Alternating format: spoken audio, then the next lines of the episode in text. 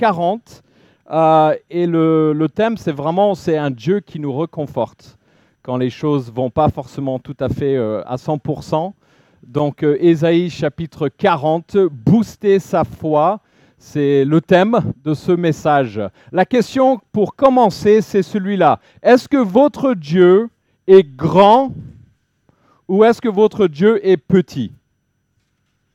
Est-ce que votre Dieu est grand Parce que si votre Dieu est grand, ça veut dire que toutes les circonstances, les problèmes, les voilà qui peut arriver sont petits. Si vos problèmes sont grands, ça veut dire que votre Dieu est petit. Donc c'est ça la question. Est-ce que votre Dieu est grand ce matin ou est-ce que votre Dieu est petit? Notre texte en Ésaïe 40, on a le verset 9, quelque part que Ésaïe présente, il pose, il dit, voici votre Dieu. Donc il est dans un moment, un contexte où les gens ne vont pas forcément, ils ne sont pas en forme, ils ont besoin d'être boostés. Et Ésaïe dit, voici votre Dieu. Donc il va le présenter. Qui est leur Dieu Dans le verset 9. Est-ce que votre Dieu est grand ou est-ce qu'il est petit? Des fois, on sent, je vais tourner dans ma Bible en Ésaïe chapitre 40, on sent à la fin de ce chapitre une description de, je vais juste le lire, verset 31, ils prennent leur envol comme les aigles. Et c'est vrai, la première image que j'ai, c'est si un aigle prend son envol, eh ben, comment sont les oiseaux qui ne prennent pas leur envol? Et donc ça, c'est très simple, c'est qu'il faut imaginer un petit oiseau qui est serré dans une cage et qui essaye de sortir, mais il n'arrive pas, il y a les barrières et tout ça. Et, quelque part, c'est ce que nous, on ressent. On est, on est dans une cage de vie, on sent qu'il y a des barrières, il y a plein de choses dans notre passé qui nous bloquent de pouvoir avancer. Il y a, il y a une potentiel qui est, qui est freinée. Qu'est-ce, qu'est-ce qui permet qu'un oiseau puisse casser ses barrières et s'envoler comme une aigle dit le texte. Ou, si vous n'avez pas compris cette image d'un petit oiseau dans une cage avec votre vie, votre circonstance, peut-être celui-là, ça va vous parler. Envole-moi, envole-moi, une fatalité qui colle à ma peau. Envole-moi.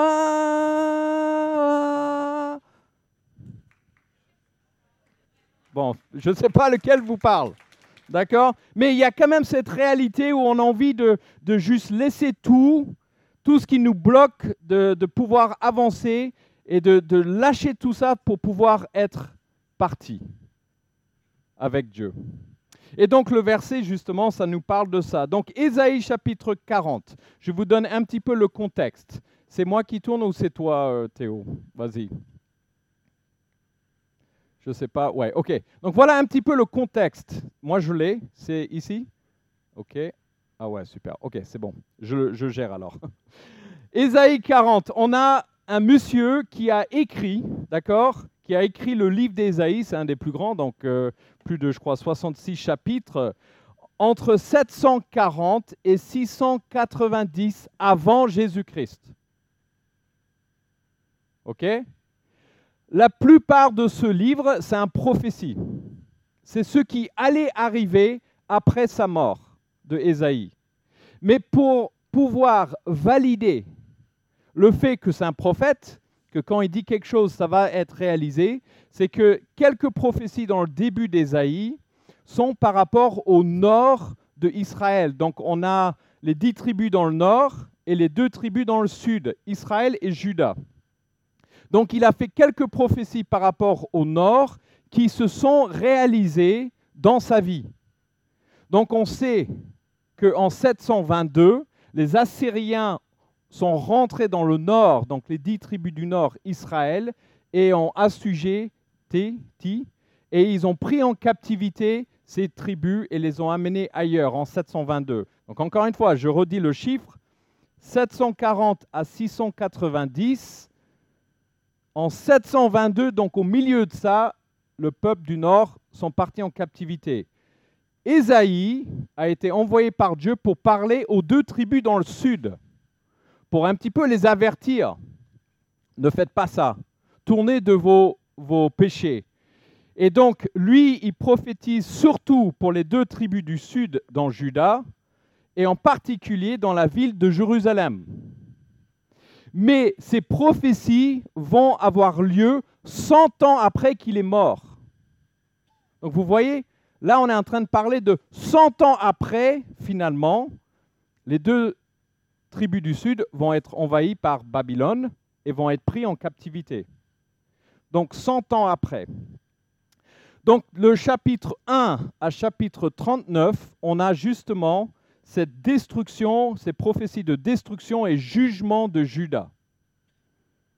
Là, donc si on prend un petit peu le, moment actuel, au présent dans le texte, le chapitre 40 arrive comme une, ça pivote tout le livre. Donc jusqu'à 39, destruction, jugement. 40, chapitre 40, le réconfort pour ces deux tribus qui sont débousculés. Ils sont au fond du trou. Parce que eux, ils se trouvent à Babylone, ils se trouvent 10 ans passent, 20 ans passent, 30 ans passent, 40 ans passent, 50, 60, 70 ans sont passés et ils se retrouvent au bord des rivières en train de pleurer parce qu'ils se disent, mais qu'est-ce qu'est-ce qu'on va devenir? Ils sont fragiles, ils sont sans espoir, sans rêve, ils sont abattus, ils n'arrivent pas à avancer, ils sont bloqués. Et donc là, Ésaïe va, entre guillemets, prophétiser pour les parler de qu'est-ce que Dieu va faire à ce moment-là précis dans leur existence. Et ensuite, du chapitre 41 au chapitre 66, on a un espoir pour un avenir. Donc, booster sa foi. Où est-ce que vous avez besoin ce matin d'être boosté? Vous avez besoin d'être boosté où? Dans vos relations, dans votre foi, dans votre finance, dans vos... Donc je vous ai amené trois barres d'énergie pour vous booster ce matin.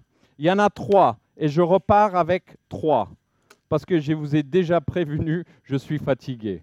Donc je repars avec mes propres barres. Mais je vous ai amené trois parce que je vais vous donner trois boosts ce matin que Esaïe a donné à l'époque. Alors c'est vraiment de la qualité hein, quand même.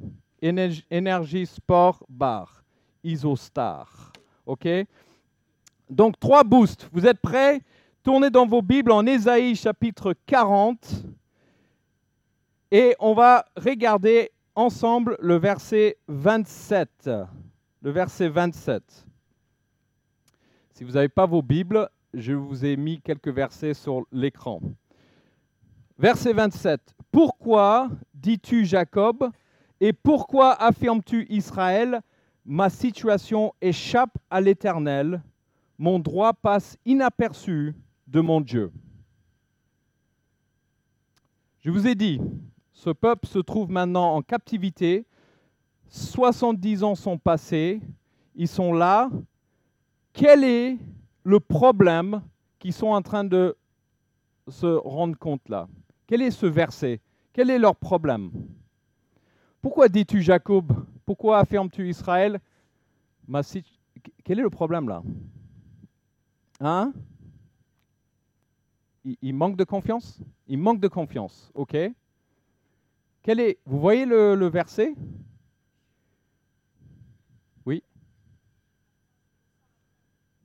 Il, sent, il ressent l'absence de Dieu. Ça, vous est déjà arrivé? Où vous êtes là en train de dire euh, Dieu, T'es où? T'es où dans ma situation? Pourquoi tu m'as laissé? Pourquoi tu m'as lâché? Tu vois, ils, sont là, ils, sont à côté d'une fleuve, ils sont, en train de pleurer, ils sont en train d'être captivés. Dieu, attends, tu avais promis des grandes choses pour nous et là, on se retrouve en captivité.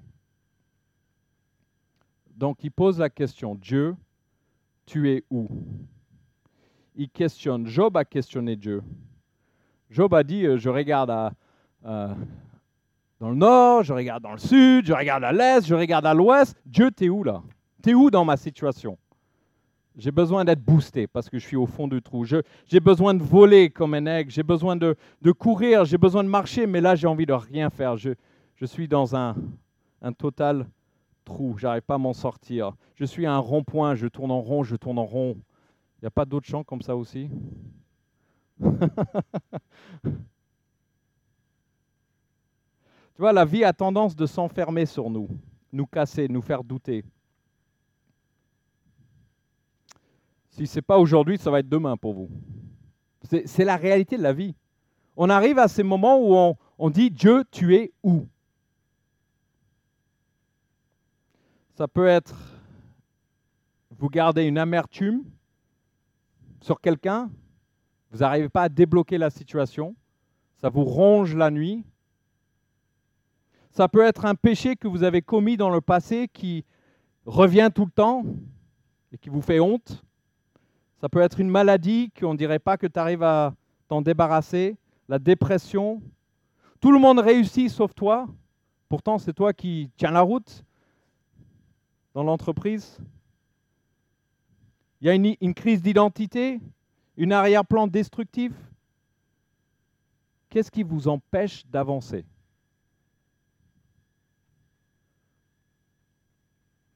Je me rappelle clairement d'un moment où, c'était quelque part quand, quand, on suit des personnes et on a envie que Dieu intervienne, et finalement les gens ils prennent des choix ou ceci et cela, et tu dis mince, attends, tu as la Bible devant toi, tu as des choix à prendre. Dieu il te, il te montre clairement la, route qu'il faut prendre et les gens ne prennent pas ça. Et après, il y a une destruction, et bien, toute la suite, on, on connaît la suite. Et, là, tu es, avec les gens et, avec Sabrina, on avait travaillé avec certaines personnes et on était euh, juste. à un moment, je, suis arrivé, j'ai dit euh, ça va pas marcher. Et j'ai parlé avec un, ami, un ami, on va dire deux fois plus mon âge. Donc, vous voyez déjà que c'est un ami très, très, très, très âgé. Et j'ai dit, euh, pour moi, c'est fini cette situation. Cette situation-là ne va plus avancer. Il y a plus d'espoir. Et ce vieux monsieur m'a regardé dans les yeux. Bon, il m'a mis quelques gifles avant. Non, il m'a juste regardé dans les yeux. Il a dit Steve, avec Dieu, il y a toujours de l'espoir. J'ai dit Ouais. Mais tu ne connais pas la situation. Donc merci pour tes gentils mots mais il n'y a pas d'espoir là. Il dit, Steve, il y a toujours de l'espoir. Sinon, Dieu n'est pas Dieu. Alors, c'est un scénario qui est arrivé il y a déjà un moment. Je ne sais pas qu'est-ce qui s'est passé, mais dans la situation précise, il y a eu quelque chose, un miracle.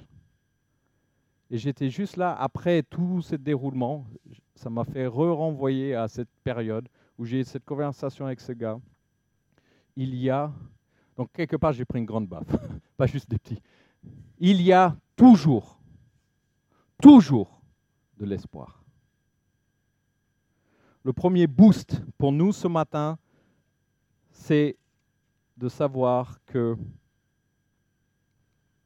espérant Dieu et ses promesses. Ne doute pas sur ça. Donc on a un peuple qui commence à douter. On a des gens qui sont au fond du trou et qui disent Dieu, tu es où? Voilà comment Dieu va répondre, ou plutôt Ésaïe va répondre à ce questionnement. Le verset 28 au verset 30.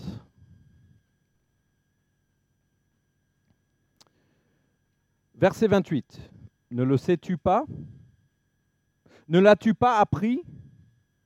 C'est le Dieu d'éternité, l'éternel, qui a créé les extrémités de la terre. Il ne se fatigue pas, il ne s'épuise pas. Son intelligence est impénétrable. Il donne de la force à celui qui est fatigué et il multiplie les ressources de celui qui est au bout. Les adolescents se fatiguent et s'épuisent. Les jeunes gens se mettent à trébucher. Comment est-ce que Dieu est décrit dans ces versets? Du verset 28 au verset 30. Comment est-ce que Dieu est décrit?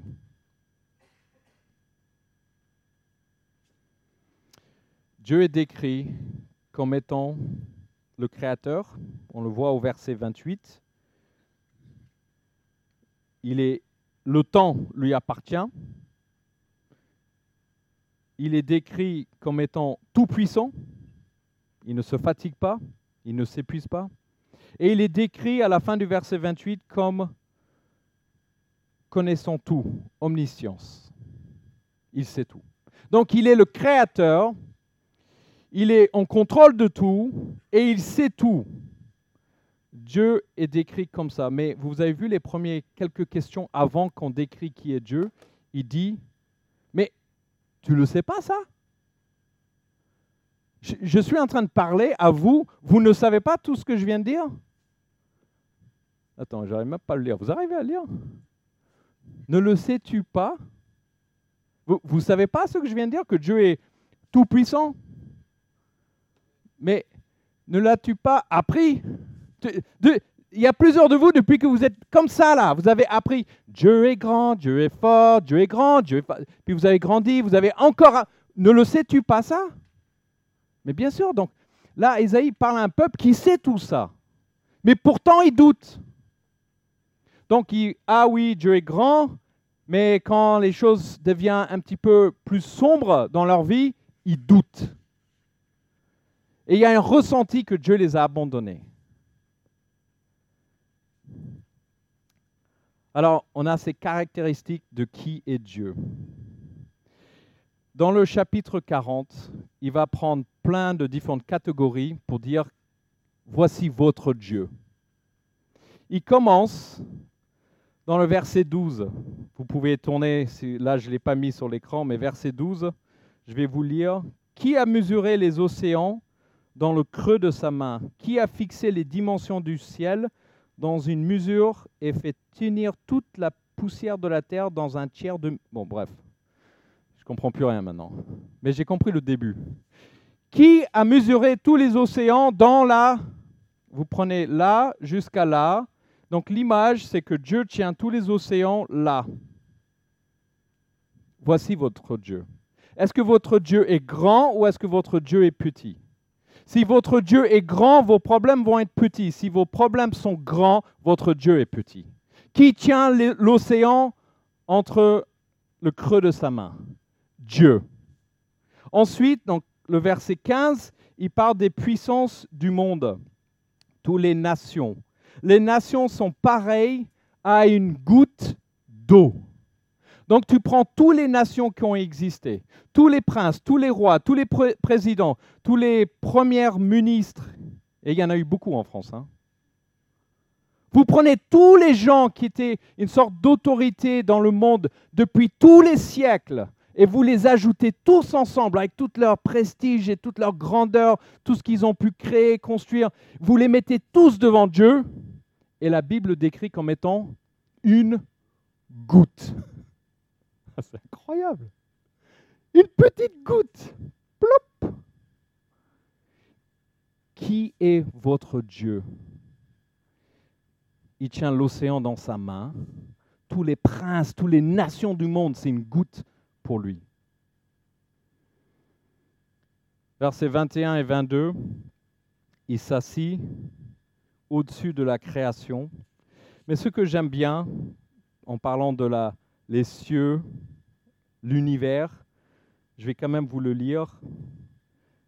Verset 25. À qui me comparez-vous pour que je lui ressemble? demande le saint. Levez les yeux vers le ciel et regardez. Qui a créé cela? C'est celui qui a fait sortir le corps céleste en bon ordre. Il les appelle tous par leur nom. Son pouvoir est si grand, sa force est si puissante que pas un seul ne manque. Donc, encore une fois, qui est Dieu? Là, ils disent, levez vos regards vers les étoiles. Levez vos yeux vers les étoiles. Qu'est-ce qu'il y a dans les étoiles? Pourquoi il nous dit ça?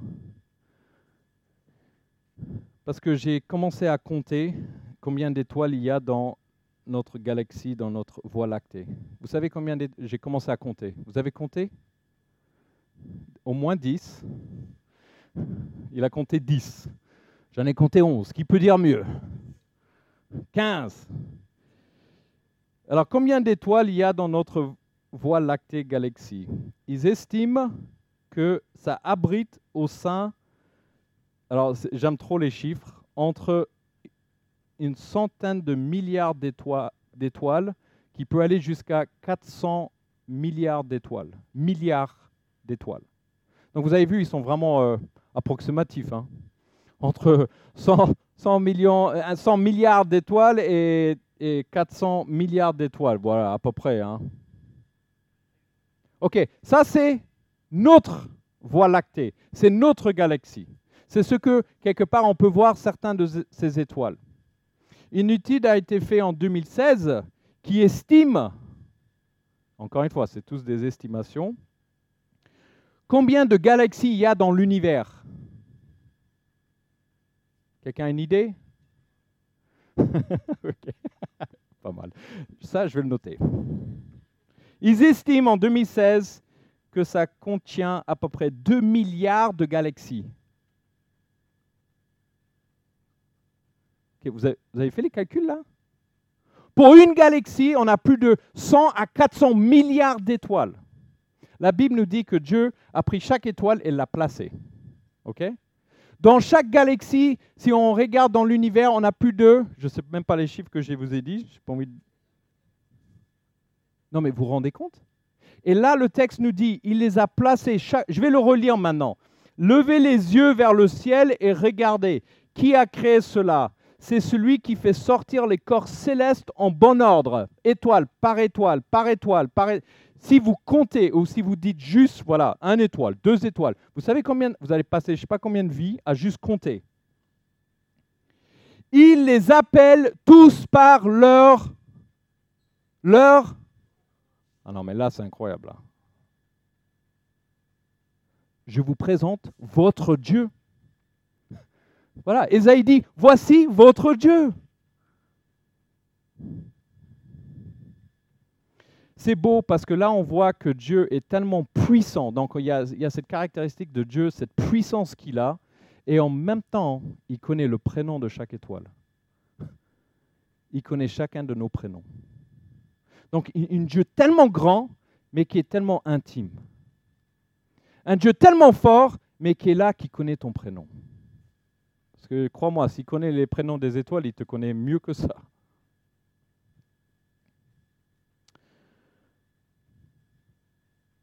Quand nous avons besoin d'être boostés, quand on a tendance de sentir mal, on peut courir loin de Dieu et chercher à être ressourcé, chercher à, à trouver du confort, chercher autre chose que Dieu lui-même.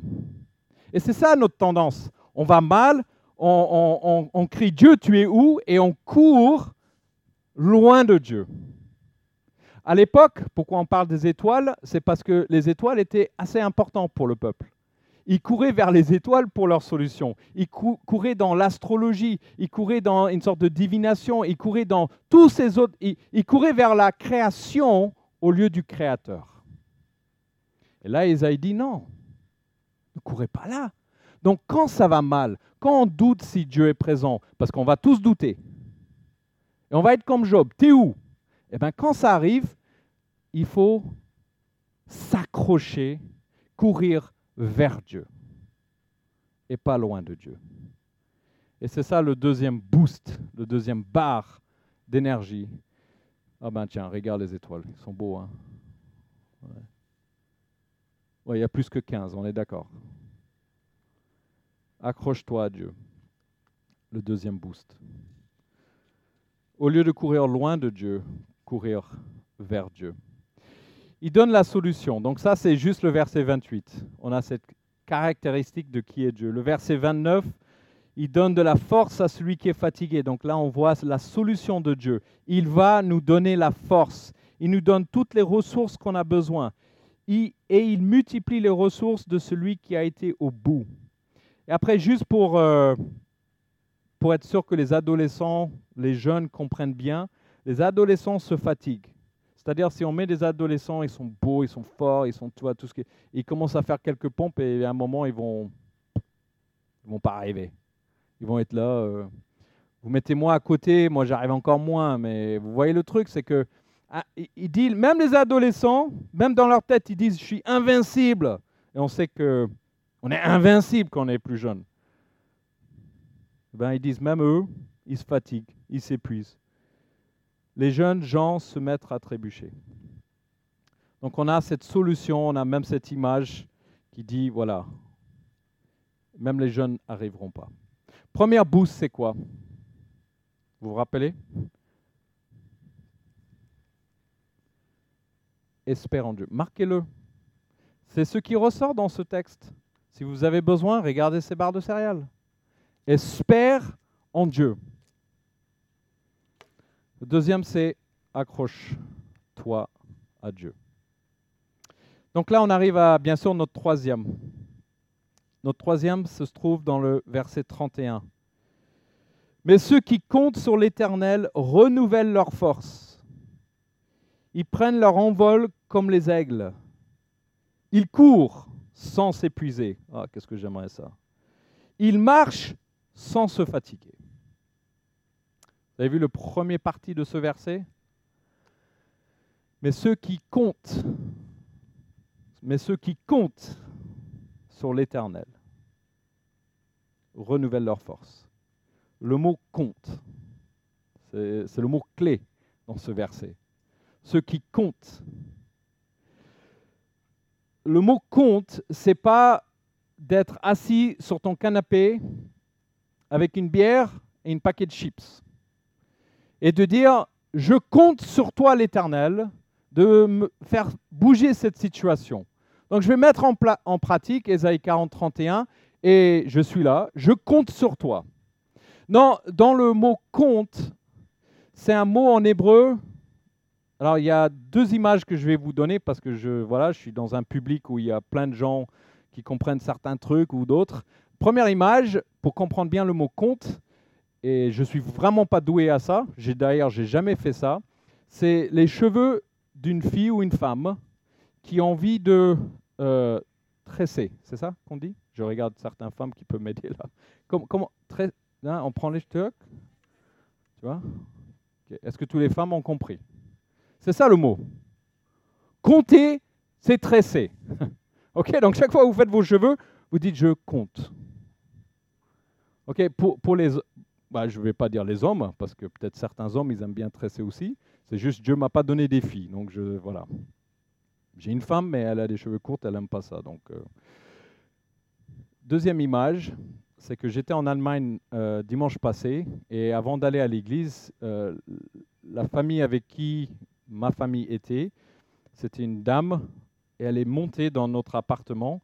Elle avait une énorme plaque et sur le plaque, tu sentais cette pain tellement chaud, tellement bon, tellement agréable.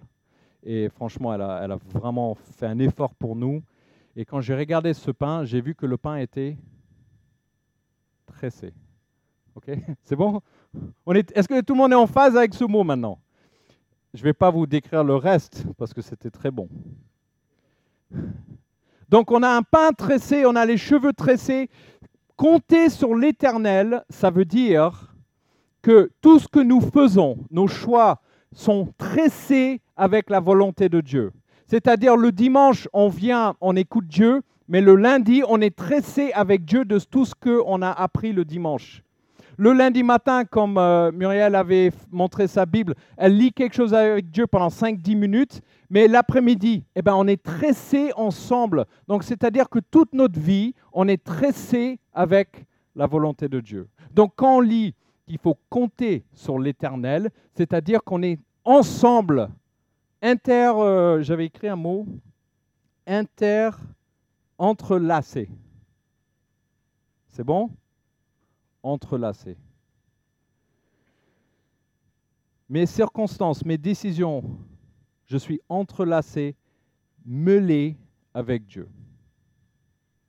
Donc ceux qui sont mêlés avec Dieu, eh bien, ils renouvellent, ils les renouvellent, dit notre texte.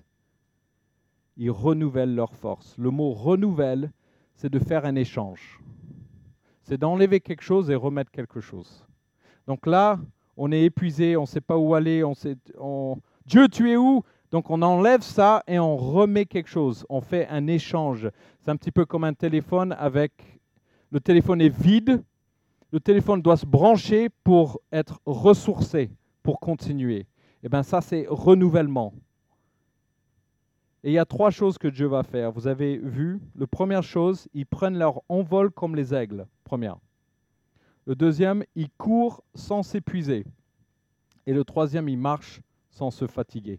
Donc il y a trois exemples de comment Dieu va intervenir dans ta situation. Le premier, c'est s'envoler comme une aigle. Alors ça, c'est quand tout roule. C'est quand on est... Voilà, les situations, les finances, les soucis, tout roule pour toi. Tu es, en train de voler. Moi, je, je, prends vraiment cette image de quand je marque des buts au foot. Tu sais, tu es fatigué, tu es tout en train de jouer ton match de foot. Tout d'un coup, tu marques un but, c'est comme si tu t'envoles, quoi. Tu es là, tu... Ça, ne m'arrivait pas très très souvent, mais bon, je, je marquais mon but et c'est comme si je pouvais...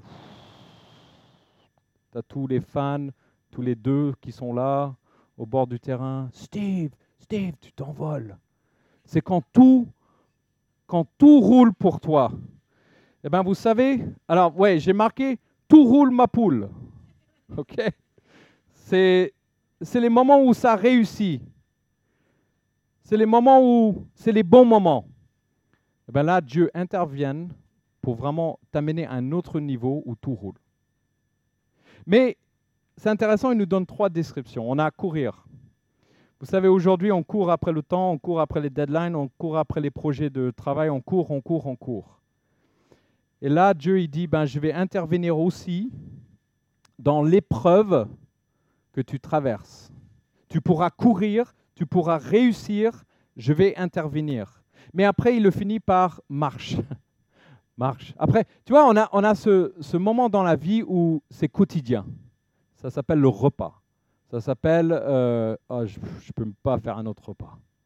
Ça s'appelle les, tâches ménagères, ça s'appelle les enfants, ça s'appelle aller au boulot, ça s'appelle la famille, continuer à avoir une relation avec la famille, ça, s'appelle euh, de, de, réussir tous les jours au travail, de, de se battre pour sa foi. Tu sais, c'est le truc qui... Tous les jours, ça revient, ça revient, ça revient. Et bien là, la Bible nous dit, je vais vous donner, je vais intervenir pour que tu puisses marcher au quotidien donc je ne sais pas, voilà. On a, on a trois. Peut-être vous êtes le premier, vous êtes en train de voler sur quelque chose en ce moment. C'est super, on est trop content pour vous. Euh, qui, qui, est là en train de voler? Certains m'ont dit, ils, passent une... Ok, c'est super, on est très très content. Il y a d'autres entre vous, vous, êtes, vous avez des deadlines, il y a une pression, il y a ceci, il y a cela. Je sache que Dieu va intervenir.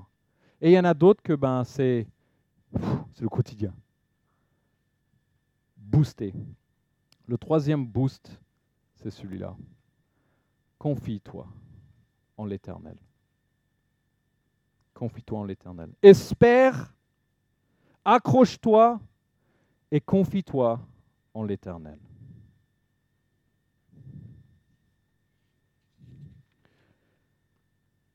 Je termine avec